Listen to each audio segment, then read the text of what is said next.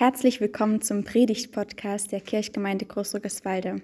Hier erwarten dich Mitschnitte der Predigten und Einblicke ins Gemeindeleben. Wer die jeweilige Predigt wann gehalten hat, erfährst du im Titel. Wir freuen uns auf deine Gedanken und Rückmeldungen. Über die Homepage der Kirchgemeinde Großrückeswalde kannst du uns sehr gern schreiben.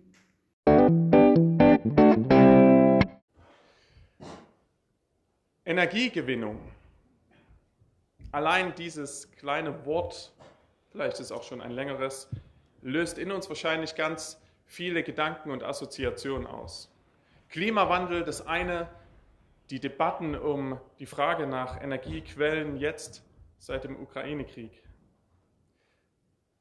Zwei Arten von Energiegewinnung gibt es. Es gibt die eine, die spaltet und vernichtet, und es gibt die andere, die empfängt. Und momentan überlegen wir, wie wir möglichst schnell von dem einen, was spaltet und vernichtet, zu dem kommen, zu dieser Energiegewinnung, die empfängt. Das Interessante ist auch, unser Leben kennt diese beiden Arten von Energiegewinnung. Die eine, die spaltet und trennt und die andere, die empfängt. Ein Wandel von dem einen zum anderen passiert meistens in Krisenzeiten, wie wir es jetzt erleben. Irgendwie muss Druck aufgebaut werden, dass sich dort ein Wandel in die Wege begibt. Und in unserer Gesellschaft ist es nicht allein so, sondern auch im Leben. Manchmal braucht es erst eine Krisensituation, damit die Energiegewinnung verändert wird. Einen schmerzhaften Wandel der Energiegewinnung, den erlebt auch Elia, ein Prophet aus dem Alten Testament, eigentlich relativ prominent, aber in unseren Tagen vielleicht ein bisschen in Vergessenheit geraten. Elia war ein charismatischer Mann in Israel. Soweit so gut, aber die Rahmenbedingungen seiner Zeit waren äußerst ungünstig für seine Berufsgilte, für die Propheten. Was war passiert? Ein König, der damals regierte, hatte eine Frau aus dem Ausland, die nicht nur seine Frau wurde, sondern die auch ihren Glauben mitbrachte und andere Götter. Sie beteten Götter der Fruchtbarkeit und der Stärke an, des Wachstums und des Erfolges. Eigenartig, aktuell manchmal. Und diese Frau wollte gern, dass alle, die anders glauben, die an den Gott des Volkes Israels glauben, die sagten, wir haben Gott so erlebt, dass die nichts mehr zu sagen haben und sie verfolgte alle Propheten und ließ sie umbringen. Aber Elia war voller Energie. Und er tat etwas, was völlig skurril wirkt. Er ging nämlich zum König, also dort, wo es am gefährlichsten war, und sagte ihm, es wird eine Dürre kommen. Und die kam. Und als drei Jahre vergangen waren und alle Menschen schon genug gelitten hatten, da ging er noch einmal zum König und forderte ihn auf und sprach, lasst uns doch ein Opfer darbringen und sehen, welche Götter stärker sind. Gesagt, getan, eine Art Opferduell wirkt für uns skurril, aber vielleicht kennt ihr diese Szene. Hundertschaften von Propheten des Gott Baals und auch der Aschera versammelten sich und Elia stand alleine. Und dann bauten sie ein Altar oder hatten schon ein und legten ein getötetes Tier darauf, Holz, wie man es tat. Aber man durfte es nicht anzünden, das sollte doch gefälligst Gott tun und die Propheten sollten beten. Seltsam, oder? Und das Volk stand ringsherum wie bei einem, in einem Fußballstadion und alle starten nach unten auf den Altar, was passiert. Die Baals, Propheten, durften anfangen zu beten, das Feuer vom Himmel fällt. Und sie beteten von früh, morgens bis zum Mittag. Und Elia war immer mehr mit Energie geladen und angespannt. Und als am Mittag noch nichts passierte, fing er an zu spotten und zu lästern. Ruft lauter, vielleicht schlafen ja eure Götter, vielleicht haben sie euch noch nicht gehört. Er machte sich lustig darüber und man merkte so richtig, wie etwas in ihm zu beben begann. Also taten die Propheten das, was in Israel verboten war, aber was für sie normal war. Sie schnitten sich Wunden und dachten, dass Gott vielleicht besser hört, wenn wir bluten. Und dann passierte nichts. Und als die Propheten Hundertschaften, 450, blutend vor ihm standen, geriet er so richtig in Fahrt, unser Prophet. Überschäumt vor Energie ruft er alle zu sich, die ringsherum standen, nach dem Motto, kommt näher, baute einen eigenen Altar auf und ließ dreimal Unmengen von Wasser über das Opfer gießen. Ich meine, es war Dürrezeit, das Wasser war mehr als kostbar. Und man merkte an dieser Atmosphäre wahrscheinlich, dass jetzt alles knisterte. Was für eine Frechheit, kostbares Wasser noch drüber gießen, die Götter verspotten. Wenn jetzt nichts passiert, war klar, dass Elia gelünscht werden würde. Und diese Anspannung, die Energie, die lag förmlich in der Luft. Und Elia selbst, vielleicht könnt ihr euch vorstellen, wie es ist, wenn man alles auf eine Karte setzt, so richtig alles. Und dann die Frage ist in diesem Moment, gelingt es oder nicht? Und dann passiert es. Elia betet und Feuer kommt vom Himmel herab, so beschreibt es die Bibel, und wird alles vernichten, was dort auf dem Altar ist. Auch die Steine sind verbrannt. Und nun ist Elia völlig voller Energie. Und die Masse ist es auch. Und in diesem Moment befiehlt Elia, alle 450 Propheten des Baal in ein Flussbett zu bringen, das schon lange kein Wasser mehr gesehen hat, um sie dorthin zu richten. Wo früher Wasser floss, floss nach vielen Jahren als erstes Unmengen an Blut. Es gibt zwei Arten von Energiegewinnung. Die eine, die spaltet und vernichtet.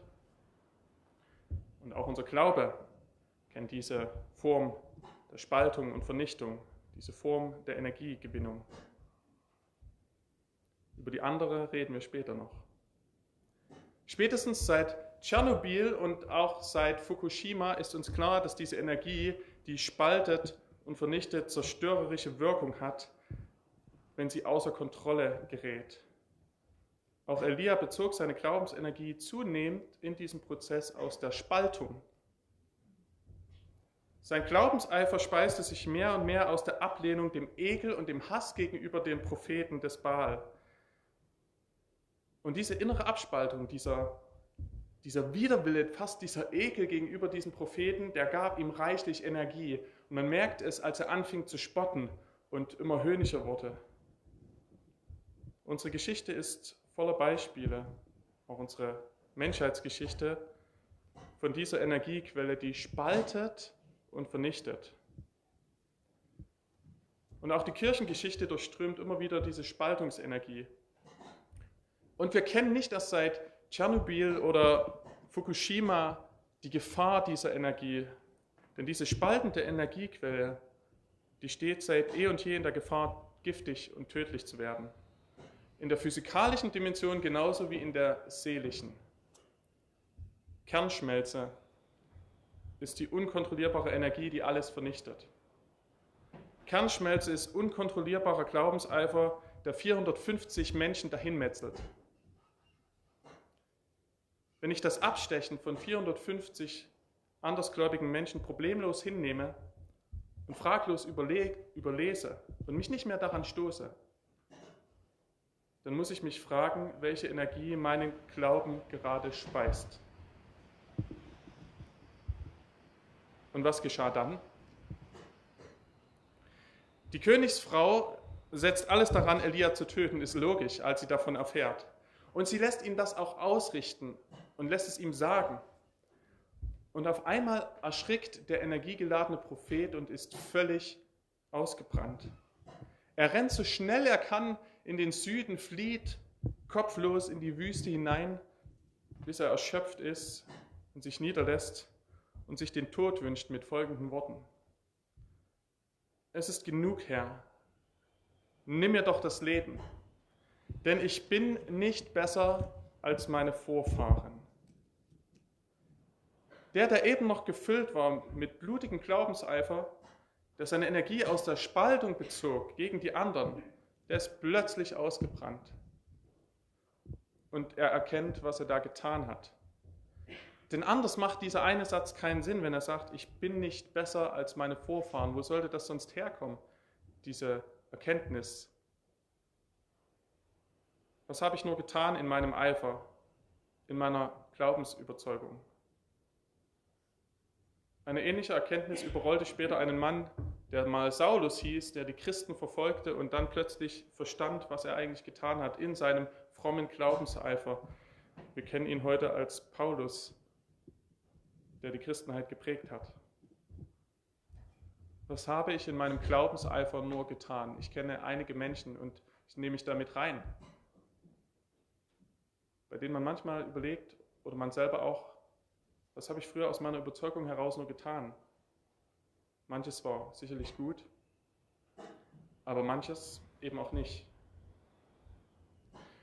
Auch unser Glaube und unser Leben steht in der Gefahr, sich aus spaltender Energie zu nähern, gegen die anderen zu sein, sich immer mehr zu empören und schließlich zu spotten wie Elia, das sind alles Anzeichen dafür, dass unsere Energie, aus der wir leben, aus Spaltung herauskommt. Und es ist Energie. Und wer das nicht glaubt, der muss nur mal erleben, wie eine Hassspirale aufwärts geht, wenn Leute anfangen zu spotten. Und wie das eine Dynamik kriegt, dass man merkt, es ist Energie, auf jeden Fall. Aber aus einer vergifteten Quelle. Und diese Energie, die wird ab einem bestimmten Punkt immer verletzend sein. Und die Ironie ist, zuallererst verletzt mich diese Energie, weil sie etwas mit mir macht, ohne dass ich es merke. Und sie verletzt früher oder später auch meine Mitmenschen. Ich weiß nicht, ob ihr den Eindruck teilen könnt, aber mir scheint es manchmal, dass die Energie, die sich aus der Spaltung nährt, in unserer Zeit erschreckend viel Aufwind bekommt. Egal ob Corona oder Krieg. Es ist wieder häufiger, dass aus dem gegen das andere, aus Hass, aus Spott, aus Abgrenzung Energie gewonnen wird. Beides befördert, dass mehr und mehr Menschen sich dieser Spaltungsenergie anschließen mit Wut und Zorn. Denn sie gibt ja eben Kraft. Und das darf man nicht vergessen.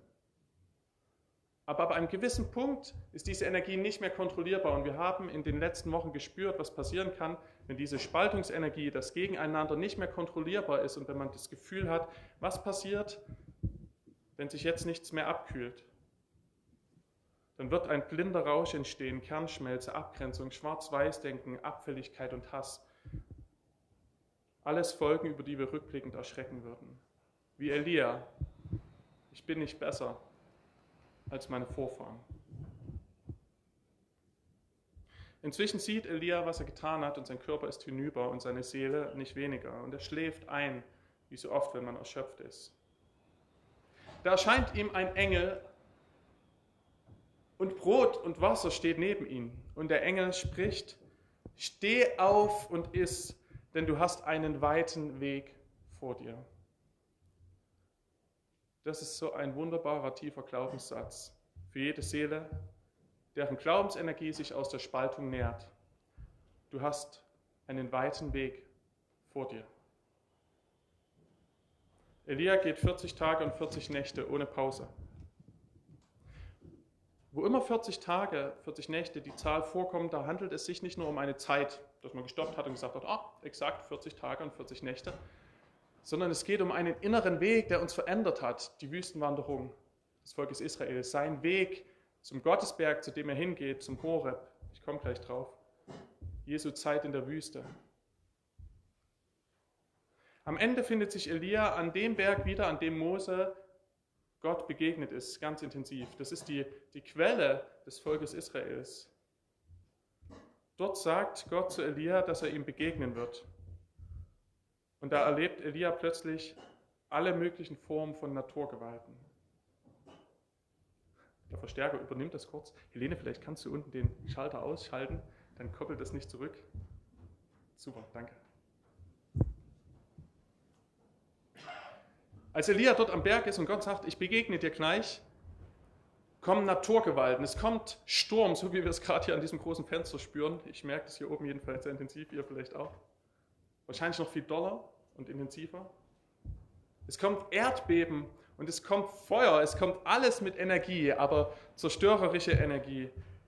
Aber in keiner dieser Naturgewalten ist Gott.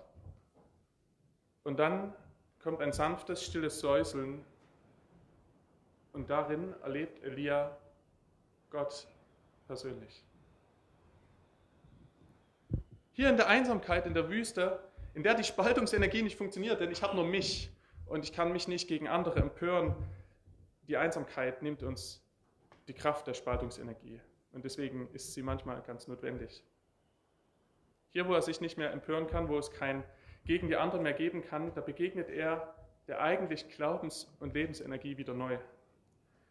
Diese Energie ist sanft und nicht gewaltvoll. Sie verzehrt nicht alles, sondern sie flüstert. Sie spaltet nicht, sondern sie empfängt. Das ist die wichtigste Energiequelle im Leben. Und das ist der wichtigste Energiewandel im Leben. Weg von der Energie, die aus Spaltung, aus die anderen und ich heraus sich nähert, hin zu dieser Energiequelle, die empfängt das, was da ist. Das ist die erneuerbare und nachhaltige Energie des Lebens, die weder in die Verletzung treibt noch in die Erschöpfung. Wenn sich unser Glaube mehr aus Empörung, aus Kontrast zu den anderen, aus Ablehnung oder sogar Spott nährt, wird er uns und andere früher oder später verletzen. Wo der Blick aber nicht auf den anderen ruht, sondern auf Gott selbst in seiner Sanftheit, wo wir nicht uns über andere empören, sondern auf Gott schauen, wo wir nicht das Gewaltige, sondern das Stille hören, dort pulsiert eine Energiequelle, die uns beleben kann, die auch nicht einfach ausfällt, die da bleibt. Also woraus speist sich gerade mein Glaube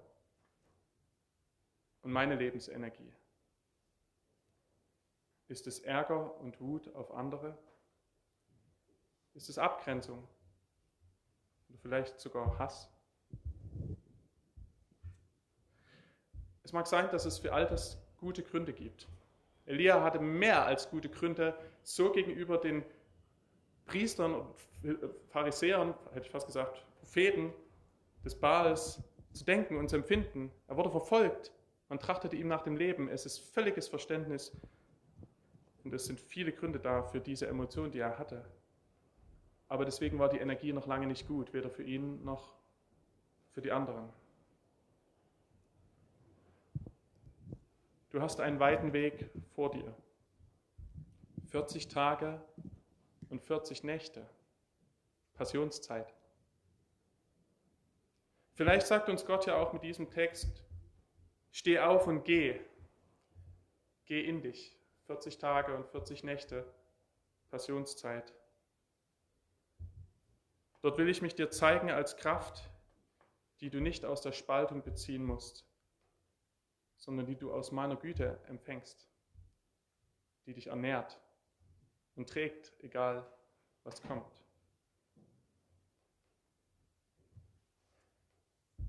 Also Energiewandel. Eine neue Energie- und Glaubensquelle, die empfängt und nicht spaltet. Mir scheint, als wäre dieser Energiewandel der eigentliche, den unsere Zeit gerade so nötig hat. Und der Friede Gottes, der höher ist als unsere Vernunft, Bewahre unsere Herzen und Sinne in Christus Jesus, von dem wir Liebe, Gnade und Güte als Energie für unser Leben empfangen. Amen.